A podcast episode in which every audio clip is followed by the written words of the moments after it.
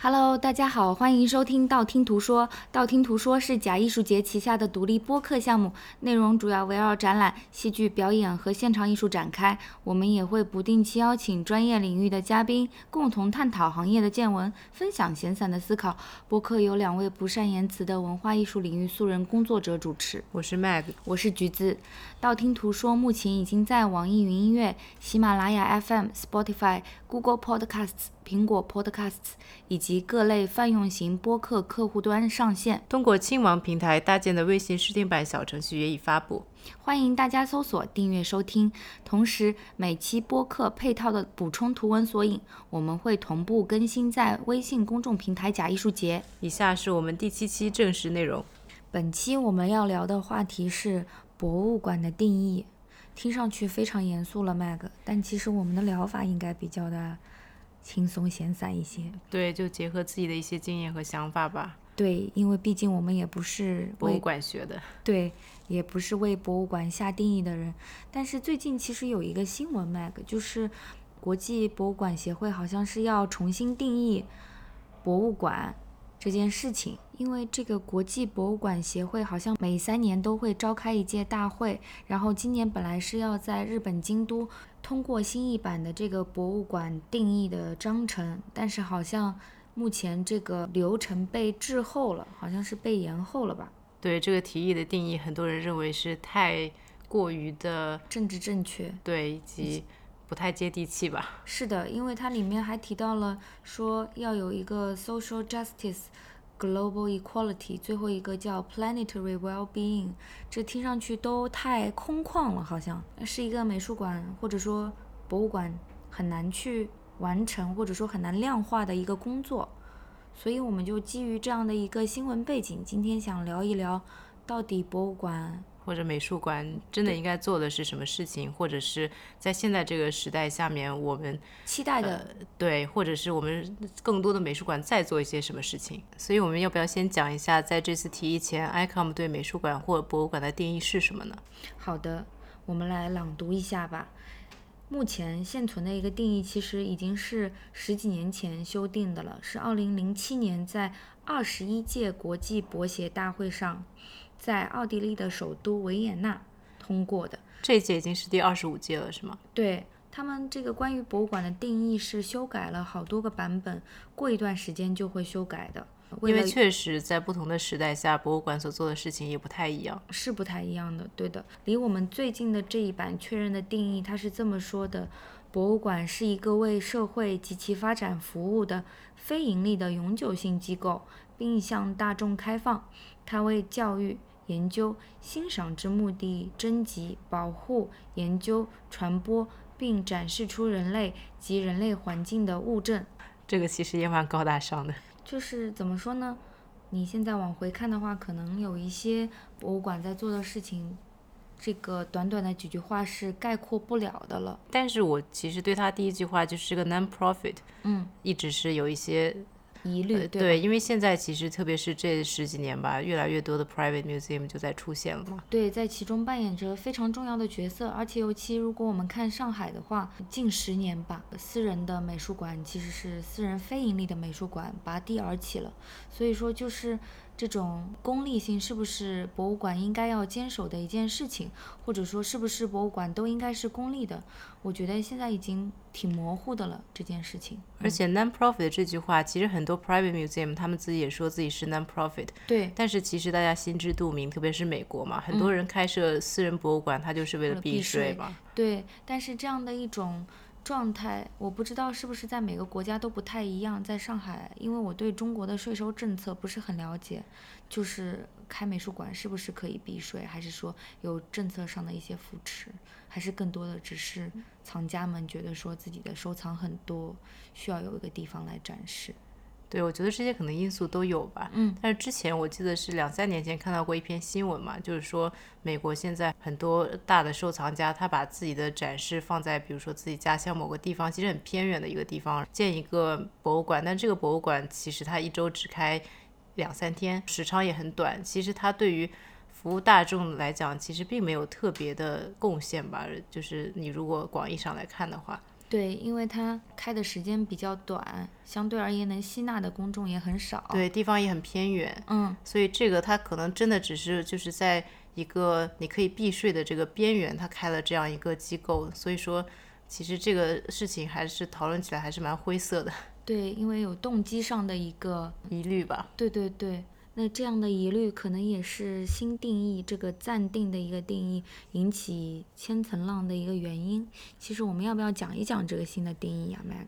对啊，其实这个新的定义比旧的定义多了很多，有整整的两段话。这个 not for profit 倒是和旧的一样，但是旧的定义其实它讲 museum 是一个 educate、study 和 enjoyment 嘛，还是比较的直观。但新的定义里，它有写到，它是一个民主化、包容性和多元的空间。间并且它这个空间要进行一些关于批呃判性过去和未来的批判性讨论，对嗯，后面也有你讲过的一些，他要为人类的 human dignity、social justice、global equality。呃还有这个 planetary well-being 做贡献，这个之所以会被推迟，也是因为有很多 ICOM 参与的国家也认为这个形容是一个过于流行化、过于喊口号的一个是定义吧。太追求政治正确了，以至于你会觉得它非常的假大空。那到底要追求什么呢？并不是太清晰。所以就是这个定义到底会何去何从，我们就静观其变了。反正现在投票被延后了。但是我觉得这个定义其实还蛮能反映我们时代的。是啊，就大家都在追求政治正确，反倒觉得文化艺术机构慢慢的变得胆小了，不敢做事情了。对，虽然口号越喊越亮，但是之前的 education、study 和 Enjoyment 对真的有在做吗？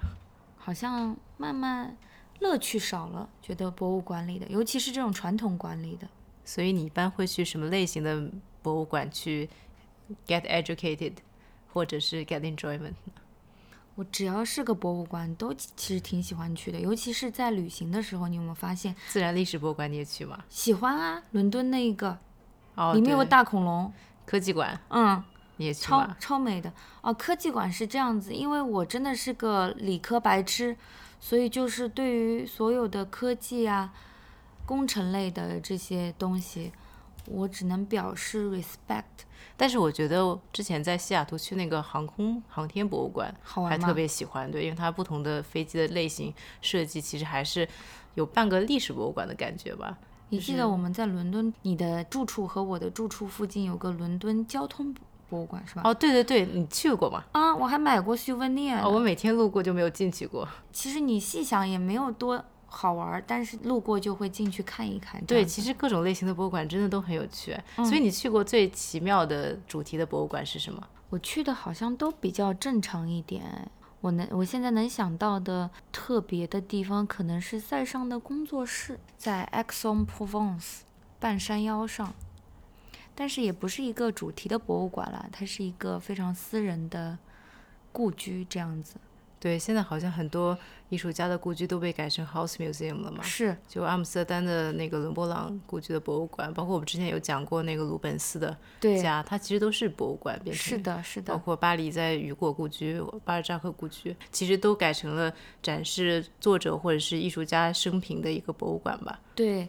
然后，尤其是如果你喜欢这个艺术家，了解他的作品的话，到故居的话，会有一些别样的感受。我记得我在塞尚那儿遇到了一对日本老夫妻，那个老奶奶应该就是塞尚的大粉丝了，在现场她都快流泪了，然后就激动地握着我的手，她说：“你是不是也很喜欢这个艺术家？”我说：“对。”说：“你看啊，这就是他的什么房间？你看这个光多美，然后小园子什么的。”所以现在想起来还是一段非常美丽的回忆，但不能说是一个很特别的主题的博物馆。哎，我也好想去 Provence，啊因嗯为我觉得其实塞尚他对风景的捕捉也是和他所处的地方是有关系的。非常美的城市，非非常美，而且它那那栋房子，就是你可以想象，在那么久远的时候，它就有落地的玻璃，那个光线进来。因为我去的时候是个大晴天，然后你就看到光线在他屋子里面的一些变化，然后他桌上工作人员还给他摆盘了一些水果什么，他不是很很爱画静物嘛，所以你就能看到说，哦，好像有一些对照在那儿。哎，说到这个，让我想到一个比较烂的一个传记电影，也是讲塞尚的嘛，就是 烂的传记电影。呃，电影拍传记电影拍的是蛮烂的，但是有一段他对光线的描绘，就是像你描绘的这样，他讲的其实是塞尚和佐拉的关系嘛。嗯，佐拉还是用康内演的，然后塞尚也是一个很有名的演员，他当时是有一个镜头，他的光从塞尚的妻子吧，其实是他的模特的身上划过，然后塞尚就盯着那段光，盯得入了迷，就很像你形容的那种场景，非常美。即使是个美学白痴，我觉得在现场都会被那个光引过去。诶，说到这个和艺术家或者是作家所处的地理位置很有关系的这个 museum，你有没有去过那个湖区的 Beatrix Potter Museum？我好像去过，但是我就是写彼得兔的那个哦，去过去过，对吧？嗯嗯嗯，那个也是，其实你去了之后才能体会到他写的书里面所有的场景，或者是他为什么会写出这些，就觉得彼得兔是住在那儿的。对，所以说我觉得其实 House Museum 还是一个很有意义的一个存在吧，因为它给了你一些作者或者是艺术家创作的背景和环境，你可以感同身受的去感受他的一个创作氛围吧。湖区的 scone 也很好吃。但是我们主题是 museum，所以我们接着讲下去。就是那我想问问 Mag，你去过什么主题非常奇怪的，或者说印象深刻的？我去过特别多主题七七八八的 museum。来，请。因为说到吃的，我就想到之前在 Savannah 的时候去过一个 Prohibition Museum，就是讲美国禁酒令时期的。嗯，对，因为萨瓦纳其实是一个很，我觉得它是一个很有资格来办这样一个 museum 的一个城市吧。首先，它在那个时候，它是一个思想非常 liberal 的一个城市。它在禁酒令时期也经历过很多嘛，并且现在美国很少有城市是 open container 嘛，就是你可以拿着一个酒在街上走，也就是可能 Vegas 是这样吧，然后他们是这样，新奥尔良是这样。而且这个城市有一点像把美国的历史封印在自己的城市的精髓中。当时有一个很有名的书叫《Midnight in the Garden of Good and Evil》，也拍成过电影嘛，Kevin Spacey 演的，还有 John Cusack。他给你的感觉是可能。禁酒令时期那些很多的遗留的东西还保存到现在，所以这个博物馆开在这个城市里面让我毫无违和感。甚至走到最后，你把历史看完，然后你走进一个 Speak Easy Bar，酒保会帮你调一些当时的鸡尾酒，是酒精浓度很高的吗？是一些为了掩盖这是酒的一些饮料吧？可能因为当时禁酒令时期的酒都很劣质嘛，嗯，它可能很多鸡尾酒因此而发明的嘛，所以它是给你一个很完整的体验。我觉得这个还蛮有趣的。哎，挺静默的哈。对，静默在城市的历史中。这让我想到，其实类似的 museum 我还去过一个叫 House of Balls，就是在 Rex Museum 对面有一个 Balls 是阿姆斯特丹一个烈酒厂的牌子嘛。哦，我没去过，但是你应该知道那个 museum。这是我第一个参观的和酒有关的，他尝试把它的气味分离出来，让你去闻不同的气味，然后让你去喝不同的东西，最后也是。根据你的当时的选的卡片，然后调一个酒嘛。嗯。但是它屹立在梵高 Museum 和 Rex Museum 对面，显得有一些力不从心，有些寒酸了。对，那边的艺术能量实在太爆发。哎，刚刚就在你说话的时候，Mag，因为你在翻 Instagram，我就突然想起来了，约克我去过一个神奇的地方，你也肯定去过的。每个到约克的人都去过 Viking Center。啊，对，Jorvik。对，就这杯子嘛。我之前一直以为你这杯子是从什么新西兰那儿买的，或者是从哪儿买的，因为看上去实在太像那个霍比特人的东西了。其实是维京人喝啤酒的杯子。好的，了解了。那个时候不知道有没有啤酒，但是我在这个 York 真的是接受了教育，因为我我也是，直到去了那里才知道，原来约克在八几几年、九几几年，甚至到一零几几年都是被维京人占领的嘛。而且维京人也并不像我们想的，就是只有海盗啊、掠夺啊，他们其实也有自己的文明。有这个博物馆其实就有保存了那个时候的一些遗迹，在它地下可以坐个小车去看嘛。是，而且那个小车的体验应该算是同类别的旅游教育意义项目里面，做的非常良心的了。对，人都会动，是的，还有点可怕，而且他们在说自己的话吧，好像。嗯，对。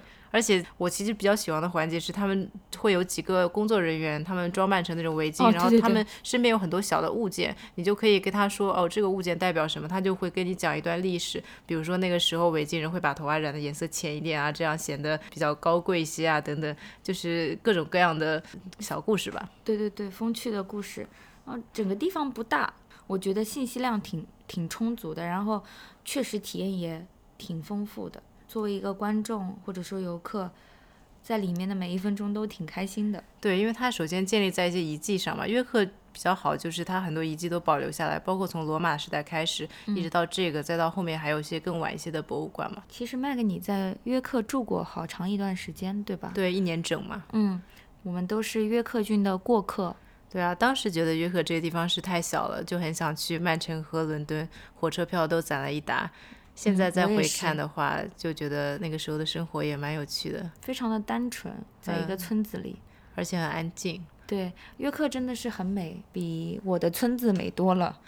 但你的村子是中餐好吃一点，是吧？嗯，是我的村子里面有非常多美好的食物以及呃狂野的音乐人吧。但约克每年也有美食节啊。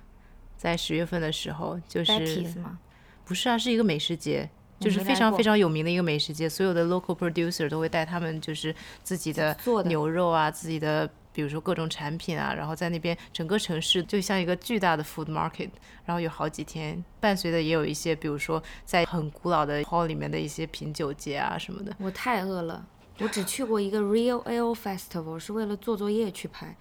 就是到最后我整个人是醉的，所以拍出来的那个 footage 大半都不能用，全是晃的。哦，我去那个美食节，其实最开始第一年去的时候它已经结束了嘛，然后我第二年的时候其实已经搬到伦敦了，然后当时去为了去那个美食节，还在利兹租了一个房子，因为约克美食节所有的房全都满了，当地特别特别火。约克郡是一家没有关系。哎，我们凹回 museum 嘛，嗯，说到约克，其实它除了这个 York，还有一个很有名的 museum 叫 York Castle Museum，没去过。它其实 是处在一个之前。一个 York Castle 里面，后面这个地方做了呃监狱，在后面，在一九三几年的时候，有一个医生，他叫 John Kirk，他有一系列啊关于 social history 的收藏，他想把这些收藏放在一个地方去展出，有几个地方都邀请他去了，后来他选择了这个约克，对，这个地方其实也是一个非常非常好的了解英国当时，特别是维多利亚时期的一些呃历史以及风俗的一个地方，它最有名的一个叫 Kirk Gate。它在里面重建了一个维多利亚的街道，非常的完整，然后非常的细致，就有维多利亚时期各种各行各业是怎样的。那所以里面的工作人员也是穿制服是吗？就是当时的衣服。对，而且有很多也是那种仿真的那些人物还原的等等。对。既然我们讲到了约克郡，我就想到了 Chatsworth House，也是约克郡之光了吧？公爵的家。他们就是有很多的绿地，所以每年都会跟，至少我在读书的那几年，他们每年都会跟苏富比的拍卖合作，雕塑方面的作品都会在秋天在这个庄园里面进行展出。所以他会说自己是一个 house museum 嘛，把自己定位成一个博物馆。其实不像是一个博物馆，更像是一个，我觉得是居住地。所以广义上来说，可能算是个 cultural destination。但可能不是个 museum，所以在我们新的博物馆定义里面，它其实也可以算是一个博物馆了。它也推动了 social justice。那是，那它对那个 planetary well-being 对有卓越的贡献，因为据说它有六百个还是六十个园丁啊？哦，差的有点多，但是我忘记了，估计是六百个吧，因为它那个幅员辽阔。哎，我要再凹回去约克一下。我们本期变成了约克郡风光节目，因为我发现约克其实在工业革命之前，它是有一个非常完整的各种断层的时间记录的。我们刚刚有讲到维京时期，有讲到维多利亚时期，在中间一三几几年的中世纪吧，也有一个叫 Barley Hall 的。巴黎号是当时的一个 medieval townhouse，然后被约克考古协会买下来重新翻修，现在在展出很多关于中世纪的一些物品物品啊和历史。所以你当年在约克真的收获了一批非常神奇的博物馆哦。对啊，就是看到了这个城市不同的历史时期不同的样子吧。那还有别的神奇的吗？我知道你去过很多。其实之前在洛杉矶去了一个叫 Museum of Failure 的，你知道这个吧？我知道，这个人收集很多。史上不成功的商品或者是一些实验，他把那些 final product 全部收集起来，对吧？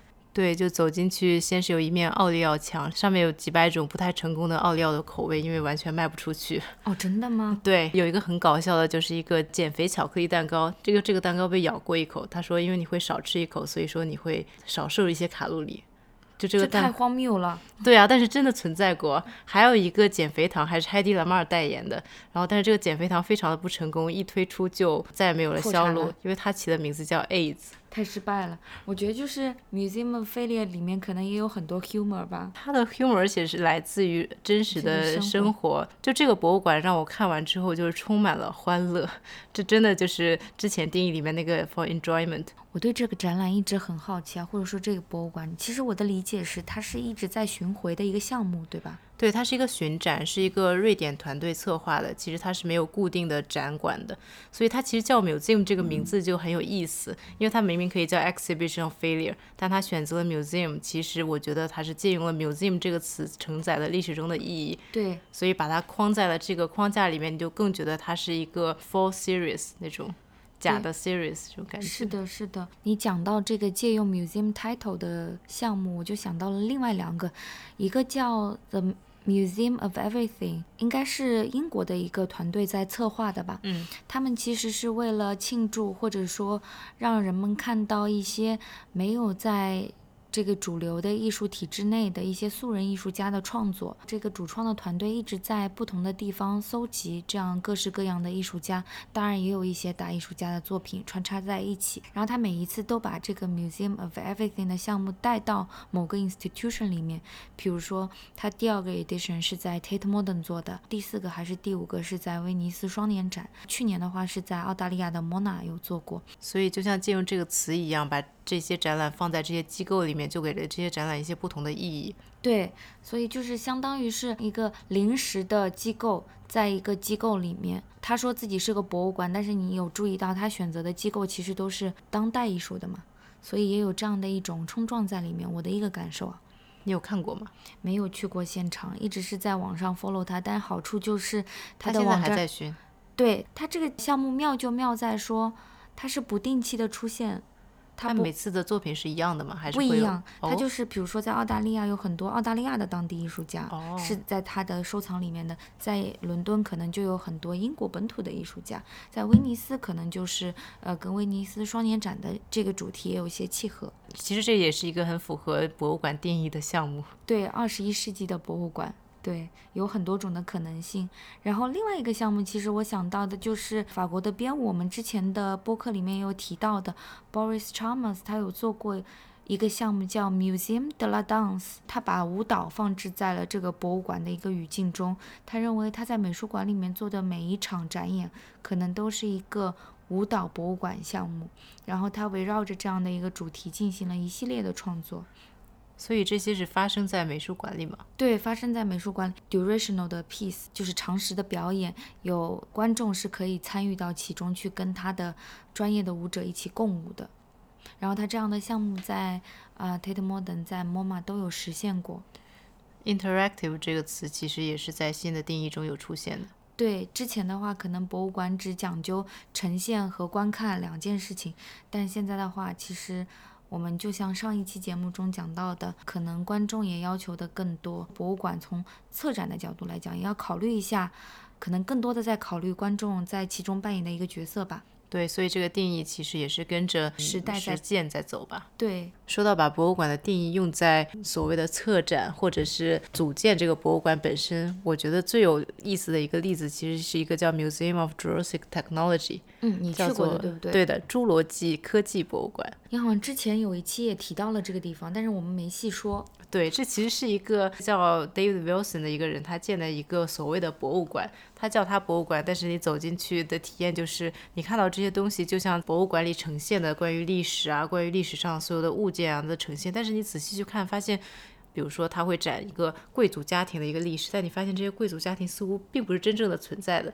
但他写的方式又好像他真实的存在于历史中。所以是个小说式的，其实可以这样讲的，比如说它会有一些关于古代如何医治小孩子喉咙痛的一些方法的展示。他说是让一个鹅在你的嘴里吹气，然后它会对。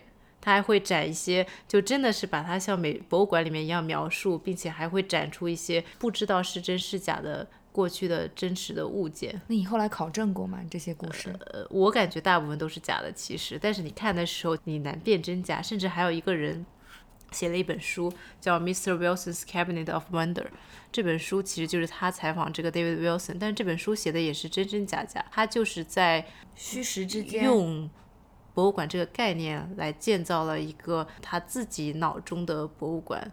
就是它是一个很多层的含义嘛。嗯，它其实有一点讽刺在里面，有一点认真在里面，也有一点去评论对，也有一些对博物馆本身的一个历史的评论，因为博物馆本身就是起源于 Cabinet of Wonder 嘛，对，其实就是一些贵族去展示他们 natural history 更多的是，或者是他们收集的一些奇妙的东西，嗯，在中东才存在的飞虫啊等等，嗯，或者很多鼻烟壶啊，对啊，就这些东西，然后他把这些结合了他自己的想象，做成了一个虚实交错的地方，同时也是一个让你对博物馆感兴趣的地方。让你对博物馆这个概念本身会有一些思考的一个地方。嗯，因为在我们的印象中，博物馆总是一个传达 fact、传达一些事实的地方，传达一些知识的地方。嗯，而且它设置在这种很宏伟的建筑中，它设置在这种 museum 的 context 里面，你总是觉得，对对你总是觉得这些东西就是你要接受的。一旦他把这些反转了，其实会有一种很迷失的感觉。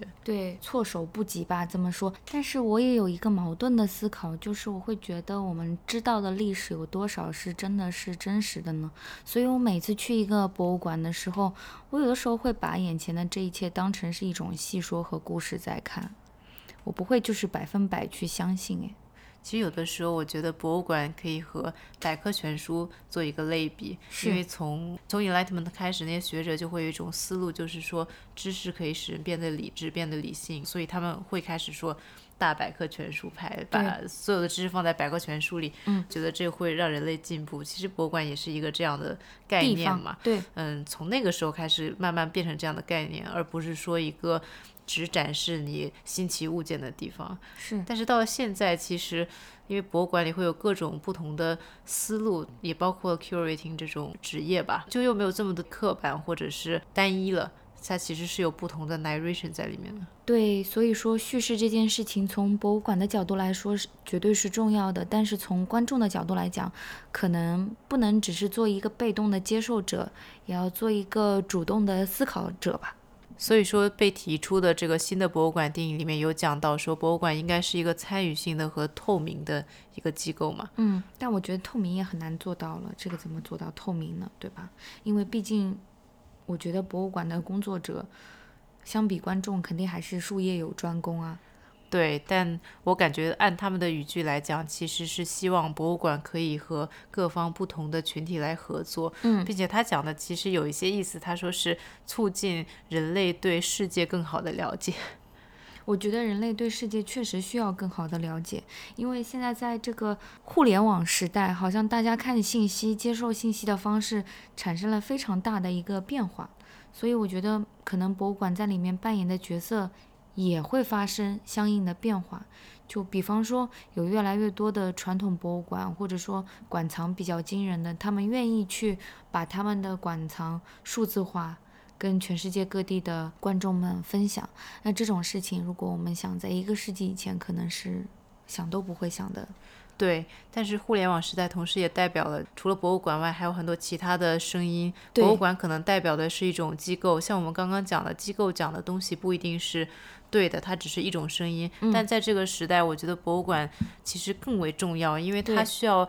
保持一个，因为这个新的定义里也有讲嘛，说它需要 safeguard diverse memories for future generations。它其实更是有一个职责在这里面，因为我们需要把这个时代所有的东西用一个相对中立的、相对中立，或是相对客观的，或者相对 professional 吧，这样讲，因为你刚刚有讲到术业有专攻嘛，的方式记录下来，而不是说让它冲淡在这个历史的潮流中嘛。之所以这个被 postponed 了，是因为大家觉得这个太假大空嘛，但是其实仔细看一看，他讲的内容是有一定的道理的，是有道理，只是说九十九个词是不是太少了？因为它里面有讲到说，博物馆是有 acknowledging and addressing the conflicts and challenges of the present，就相当于说博物馆其实是有一个记录我们当今社会的职责的，对，为后人也好，为现在其他来自不同地方的人也好。嗯，对，当然了，这个定义首先是肯定了博物馆的一个权威性的，并且他认为这个权威性在当下依旧是非常重要的。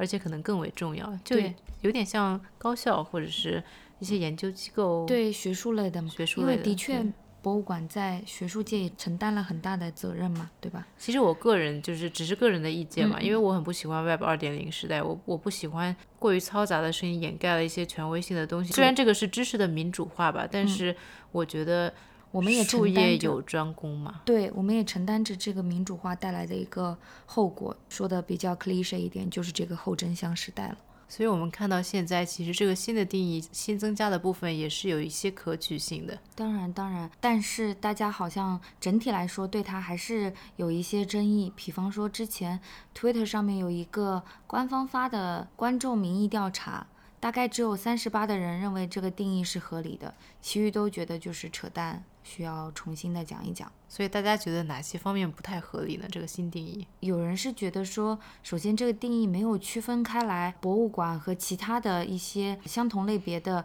文化艺术机构的一个差别在哪里？比方说博物馆和图书馆的差别在哪里？它没有很清晰的去表达出来。那这个也是他们争论的一点了。对，因为他讲的话比较绕来绕去嘛，像之前老的定义倒是更直接一些，对，而且就这个绕来绕去也是一个大家所诟病的地方，因为它是一个 definition of a museum，它不是一个 mission statement 嘛。对对对，mission statement 你可以讲的比较的政治性或者怎样，它也不是一个论文。对，对你的 definition 你可能需要更简单直接一些，而且政治性这个问题本身，他们觉得也不应该存在于这个简短的一个定义中嘛，因为这个定义其实是对世界各地的美术馆都应该是适用的。是，而且就是所谓的这种政治正确，跟他追求的这种文化民主，其实是矛盾的东西，它不可能合二为一嘛。其实我一直觉得他这个文化民主和他的 safeguarding of memories for next generation 本身就矛盾的，是的，因为文化民主真的是有一定的局限性，我觉得。对，而且就是文化民主，你说要多民主才算民主呢？这个 degree 又又有谁来掌握呢？这个就很难，很模糊了。所以这些其实更应该是处在一个对话或者是一个讨论的语境中，而不是应该直接把它下定义吧。对，另外一个就是博物馆其实也是多种多样的嘛，嗯，有不同的类别，你很难用这个定义去概括所有的博物馆。没错。所以作为定义的话，一句话你也很难概括这些不同的地方。所谓的 diversity 吧，这件事情可能也是这次争论的一个焦点。大部分的其实博物馆它是拒绝被定义或者说同化的嘛。博物馆展出的东西的类型其实也是很多。我今天好奇嘛，就打开了那个维基百科，对博物馆的分类分了二十五种，从什么农业博物馆啊、建筑博物馆啊、设计博物馆啊。历史博物馆啊，其实我们所说的美术馆就是 art museum，、只是对其中的一种嘛。是的，是的，还有 pop up museum。对啊，嗯包括 pop culture museum，西雅图有一个就展一些什么音乐剧啊，我们现在生活中的流行文化吧。哎，你这么说，我还去过布鲁塞尔一个美术馆，里面全是 poster，还有有很多跟 propaganda 有关的。甚至还有巧克力博物馆啊，对，还有 Beatles。对，还有 sex museum。嗯，其实纽约的那个，哦对哦对纽约那个 sex museum 其实做的很好，从它出发展出很多文化上的现象等等，比如说当时的夜店风潮啊，甚至是 LGBT 等等。那阿姆斯特丹呢？那就更优秀一些了。阿姆斯特丹其实它的那个 sex museum，我当时莫名其妙就走进去了，因为路上也没有什么东西，然后就随便进了一家，发现它是个 sex museum，藏在了一个像商店一样的门帘里面，然后他收了就三欧还是五欧，很少的。里面也从历史出发，也从 sex 的角度来讲一些科学讲述这件事情。对但是其实我挺想讲一下这个对比的，就是那个是一个很小的 museum，它也只收三五欧嘛。纽约的那个 sex museum 在三十几街吧，我印象中非常非常的贵，大概门票要三四十美元吧。为什么呢？因为它大。它我觉得是一个非常商业的运作，它所在的地方也很中心，它装修的也就是很现代，而且里面经常会说你买票贵一点，他送你一杯香槟啊什么的，你可以端着在里面看。而且它的 gift shop 卖很多很多东西，我觉得这是一个非常非常商业化运作的一个 museum 吧，其实也算是现在的一种风潮吧。还有香槟喝哦。对所以是啊，好的香槟吗？普通香槟。但是是不是因为有香槟才票价那么贵啊？因为一般来讲，其实欧洲的公立博物馆什么的票价，我觉得都挺亲民的。英国的话，公立的美术馆 permanent collection 都是免费的嘛。对，法国的话，当时我在的时候年纪比较小，他对二十五岁以下的人也是全都免费的嘛。我记得英国好像也是，即使是收费的展览，我们学生的时候都是 concession 嘛，对吧？对，也不是很贵。嗯，但我觉得中国之前也很便宜啊，现在也很便宜。我记得之前上海美术馆还开着的时候，人民公园旁边那个好像是五块钱还是十五块钱，是学生票五块钱，我记得是的，是的。非常非常的便宜，十几年前吧。现在的话，上海最贵的展览多少钱？两百块可能。哪里有？没有看过那么贵的。嗯，我就不报名字了吧。不过虽然说票价一般都不太贵，但是每次看完喜欢的展览，access through the gift shop 总有套牢你的东西。对啊，现在 museum 的 gift shop 做的真的越来越好了。完全同意。那么问题来了，Mag，你还记得你在某间 gift shop 的单笔最高消费吗？还能想起来吗？记忆犹新。二零一二年的时候，Mahmoud Monet 他在展 Back m o h i z o 我当时刚好是写论文也写它，所以说我看完展览非常的激动，大概买了 gift shop 里面所有可以买的纪念品，共计多少元？三百多欧吧，我印象中。所以你呢？我记不起来了。我其实是分散型消费，我哪里都消费，但是就是单笔可能没有你那么疯狂。不过我其实，在 National Gallery 啊，在 Saatchi Gallery、V&A、Tate Modern，V&A 真的很值得消费。哦，非常好买，真的。而且就是我买了很多书，我也不知道书算不算在这个范畴里面。如果要算上书的消费的话，那几百磅肯定是有的。其实美术馆它的书店真的是比一般的书店要好很多，它非常的专，而且不只是他们展出的艺术家，包括整个的 canon，他们都有很详细的一个书目在里。对对对，所以我每次看完展览之后，特别是现在回国了嘛，我每次比如说出国玩，看完展览之后，我都尽可能的会去书店仔细的看一看，有什么想需要的书就直接买掉了。对，然后背回来，对吧？你这么一说，我就想起来了，去年我在博萨布鲁塞尔的那个，也是痴迷于其中，到最后收银员那个小姐姐都来给我推荐书了，还有你喜欢这一本，那你要不要看看那一本？可是太重了嘛，你一次背不了那么多，有的就只能遗憾留在那里。对啊，上次我去 MoMA，我真的特别想把他们的图书馆搬回来。但是好像要在中国开店了，他们。但是问题就是这些书，他们会不会真的放在书店里去卖？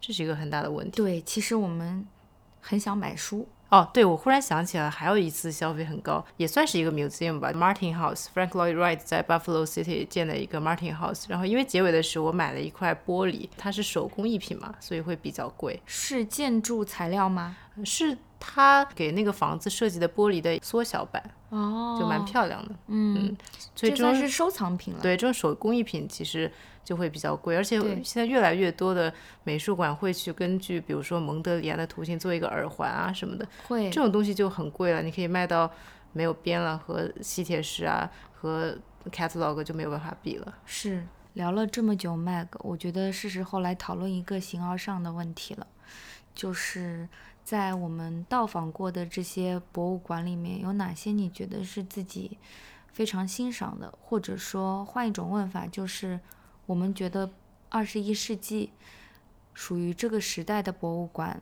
最理想的状态是怎么样的呢？其实对我来讲，我没有考虑过时代的问题。对我来讲，经常我去博物馆，希望得到的是知识，我也是或，者是一种思维上的启发吧。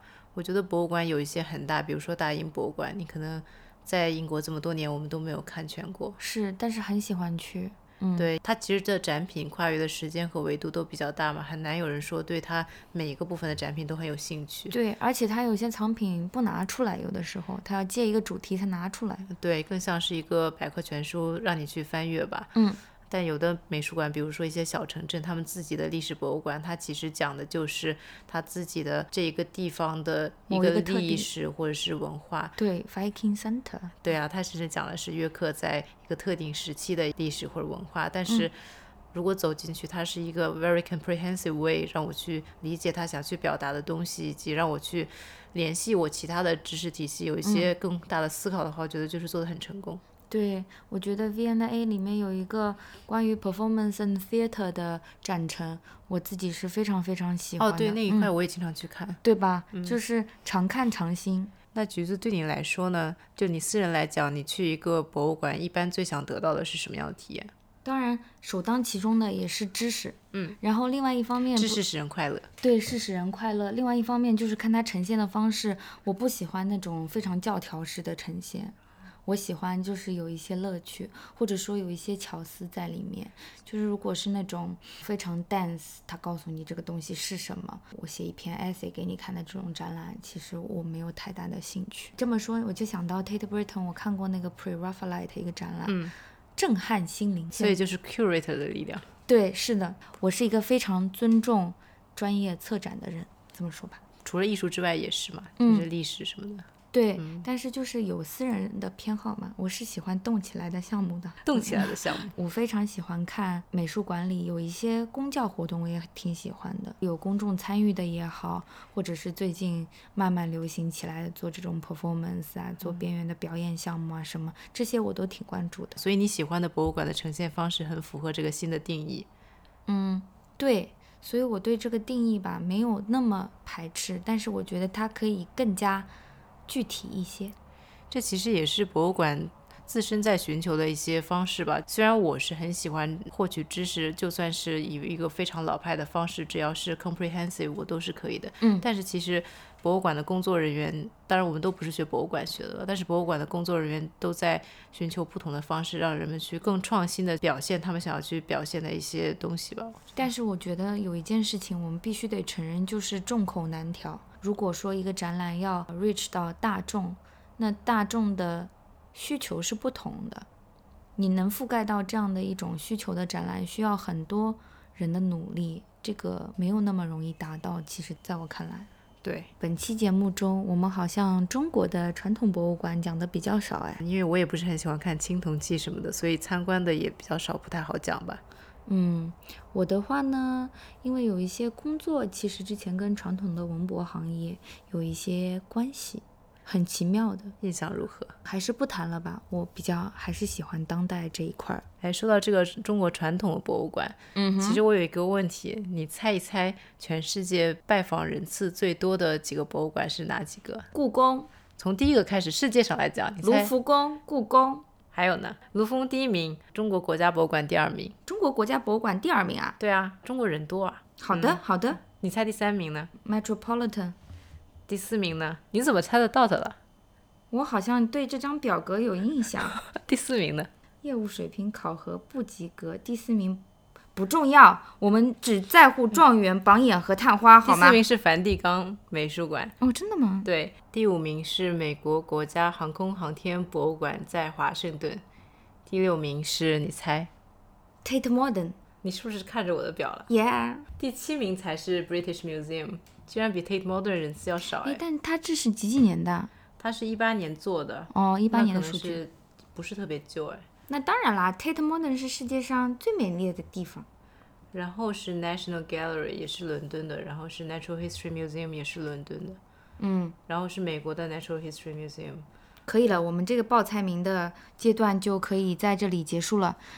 感兴趣的大家可以去网上查阅，可能不同的排名会有一些出入，但是大差差不离。对我就是在维基百科上找了一个咨询公司做的一个表，嗯，可能有很多的咨询公司都在进行这样的一个排行吧。有可能。你说会不会有人跟着这些排名去拜访机构呀？我觉得更多的是大家去了某个城市，然后把这个城市最著名的几个博物馆，如果感兴趣的话，去转一下吧。嗯，那么如何评判最著名呢？是不是就是查看一些榜单呀？你难倒我了。但我觉得其实每个城市，包括中小型城市吧，可能都会有一个 Natural History Museum，有一个 Science Museum，对，然后有一个比如藏国说宝的 museum，对，有一个历史性的藏国宝的 museum，有一个城市的历史的博物馆。对，比如说大城市，它有一个 classical art museum，然后像巴黎分的比较细，就是奥赛和蓬皮杜，它也分开来。当代艺术有一个，然后对西方来讲，总归是像巴黎的 g i m e 嘛，它总归是有一个东亚或者是非洲艺术博物馆。它其实还有 design 分门别类，对啊。真的很感兴趣的人会找自己喜欢的嘛？比如说有些人他可能去每个城市他都去 design museum，我感觉，嗯，对，对我来讲的话，我一般都会去 classical 那个 art museum 和它比较新的一个就是当代艺术的，对。但当代艺术就很难讲，因为有很多私人的机构嘛，private museum，而且它的收藏，就像我们之前也讲过。不算是最新，就像 Barnes 呃 collection 等等，它都是很有自己的个性的嘛，所以说其实要看自己吧。对，而且当代的话就更加复杂一些，画廊也挺好逛的。对，画廊渐渐也在取代一些机构所做的事情吧。是，尤其是大画廊。对，而且各种大画廊经常是一个 collection，他们经常是在一个区。你比如说，你逛十个大画廊，其实相当于逛了一个 美术馆。现在很多美术馆也没有 permanent collection。你看 New Museum 是不是就是五个画廊合在一起的？嗯，当然这样讲对他们，他们还是一个研究性，对他们还是一个很 academic 的一个地方。但是当代的话，界限慢慢在模糊吧。说到这个界限问题啊，其实。博物馆行业，或者说整个广义的文化艺术产业，商业品牌对非盈利机构的这样的一个赞助，其实一直是热门的话题。尤其是这个商业品牌的一个属性，或者说它来自的行业，不同的行业待遇是不同的。怎么说？因为比如说像 BP 之前。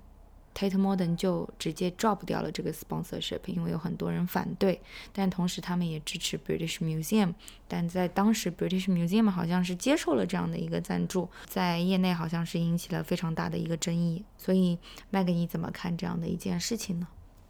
我觉得其实作为一个博物馆，除非它是 private museum，不然的话它其实主要就两种资金来源方式嘛，要么就是国家的艺术基金，对，要么就是。再去 private 那边或者是 corporation 那边找钱嘛？其实关于向什么 corporation 要钱，我觉得这真的是对非常复杂的话题。对，所以每个博物馆其实都有自己的 board 嘛，他们的 board 也肯定每天都在讨论这些问题。说真的，你这些美术馆很难自给自足，就算在 gift shop 天天卖很多，你的门票很高，你都是毕竟不是每个人都会像你一样一次消费三百欧。嗯，我也是几年来就消费了一次三百欧，对吧？嗯，对，是的，是这样。而且我觉得，就是什么样的企业可以资助什么样的机构，我觉得这样的一个讨论真的都是 case by case。对，但我觉得艺术来讲的话，我更多见到的是很大的投行或者是金融机构更多一些。对，Deutsche 真的是 everywhere。我觉得 Deutsche Bank 的总部就是一个 museum，应该是。嗯，对他们每个办公室都有。画，对，而且他们收藏自己有自己的 curatorial 的一个 principle 吧，嗯，他们帮他们收藏的那个人也是一个 art historian，对，非常厉害的一个 art historian。但是我听说他们其实是画多，就是平面的作品多，嗯，办公室比较好摆吧。对，是的。不过回到我们今天的主题，BP 这样的 sponsor 肯定是不符合二十一世纪博物馆定义的。但我觉得其实金融机构不是更邪恶吗？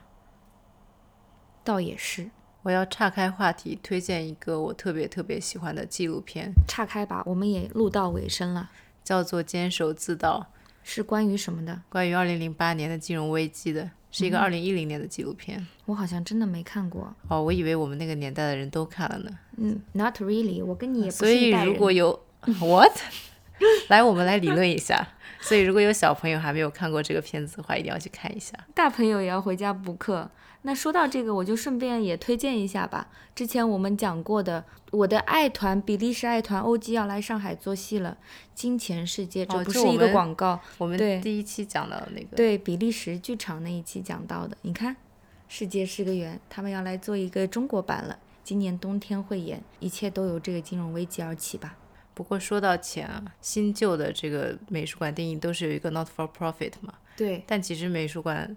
还是更广义的博物馆、美术馆尤其吧，因为艺术毕竟是一个非常商业化的东西嘛，特别是当代艺术，它其实跟钱永远是分不开的。当然，就算是国家或者是城市去 founded 的博物馆或者是美术馆，它其实很多的是为了带动城市经济。是，特别是最近吧，比如说那个 M Plus，其实香港。对啊，都是嘛，嗯，甚至中东很多地方，特别是一些本身没有西方的艺术根基，但是却对当代艺术投资非常大的一些地区吧，嗯，包括中国，因为其实对西方来讲的话，他们的美术馆是一个逐渐而成的一个体系，嗯，对，以及单个美术馆来看的话，它是一个人的慢慢积累的一个财富，或者是 old money 吧。但对中国来讲，其实很多西方人会很惊讶，说在短短的比如说五年到十年中，会有一个美术馆的产生，对。平地而起，就是因为那些富豪就遍地去买，买完之后就堆在一起，其实就是一个美术馆。嗯，但其实 private museum 这个概念很早很早就有了嘛。嗯，因为最早的美术馆其实都是 private collection，然后等他死掉之后，等到主人死掉之后，他就变成那个房子，就变成他的一个 museum。就我印象很深的是，当时巴黎那个 Jacques m a n d h 那个美术馆，他经常会和卢浮宫去，当时卢浮宫已经建立了嘛，他经常会去和卢浮宫抢一个展品，所谓的抢，但他比卢浮宫要有钱很多，是一八六几年的时候吧，嗯，他当时还不是一个美术馆，他只是一个私人收藏。卢浮宫的 director 经常会跟这对收藏夫妇讲说，你们不要跟我们抢东西，因为我们钱不够。这个夫妇死掉之后，他就变成了巴黎非常有名的一个私人博物馆，但他收藏的都是一些伦勃朗啊等等，不是一些当代的嘛。所以其实我觉得。私人收藏变成博物馆，这个古往今来都有吧。但是在现在的话，这个 private museum 忽然有了一层新的含义。嗯，除了避税之外，它有了一些推动这个行业发展，对或者说打开不同的视角。嗯，对，所以我觉得可以结束在这个关于 private museum 的一个讨论。虽然我们可能没有太多时间再去讲它，但是我们之后可以讨论呀。对那么本期就录到这里啦，下面是 After Dark。after dark，所以 Mag，世界上有没有哪个博物馆是一直在你的 list 上，但至今还没有去过的？我其实有去过那个博物馆，但是我没有时间逛，因为是跟爸妈去玩的。嗯，？Smithsonian，哦因，为它真的很大。我进去了他们美术馆的那个馆，我看了一些 Whistler，因为当时刚好在写它嘛，我特别想有机会去慢慢的逛一天、两天、三天这样子，因为它是一华盛顿，嗯它是一个美国国家，当时一八六几年的时候，就是说我们国家要有一个这样的机构，所以它其实在各方各面它都是有的，大概有九个机构，还有几个研究的机构吧，非常非常大。我的话就是东宫啦。哦，我去过东宫，哎，嗯真的吗？嗯每个看三秒要看八年，说它的藏品。呃，还好我比较快的看完，因为当时呃俄罗斯不太敢自己去，是跟团去的嘛。哦，然后我是吗展品来讲的话，其实我抓重点嘛，和那些卢浮宫什么差不多。其实他们在阿姆斯特丹有空间啊，你去过吗？没有。所以我们刚刚讲了很多略微奇奇怪怪的博物馆，你还有什么能想到的吗？爱丁堡 whisky，哦，那个个 whisky 你你肯定去过吧？对我去过。嗯，大家肯定都去过，但也不知道是不是个博物馆吧？我感觉是个骗游客钱的地方。其实还好哎，他也讲了很多知识性的东西。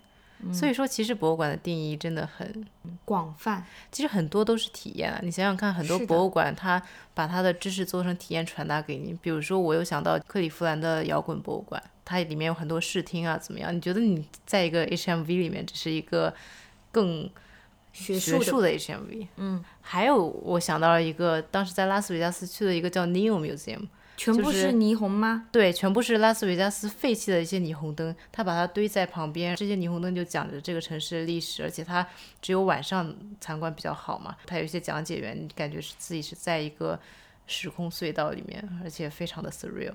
你这让我想到东伦敦的一家霓虹店啊，我没有去过，但是说英国最著名一线艺术家的霓虹灯光装置都是这个人做的，比如说 Tracy Emin 的啊，等等等等。有机会我们可以去一下。哎，其实我觉得迪士尼也像个博物馆。对啊，而且在 amusement park 和 museum 中间有一个东西，你知道是什么吗？动物园。我真的看动物，觉得它那个标签很像美术馆哦，的标对签啊。对对，那很 pathetic。嗯，还是活着的，把它们都放了吧。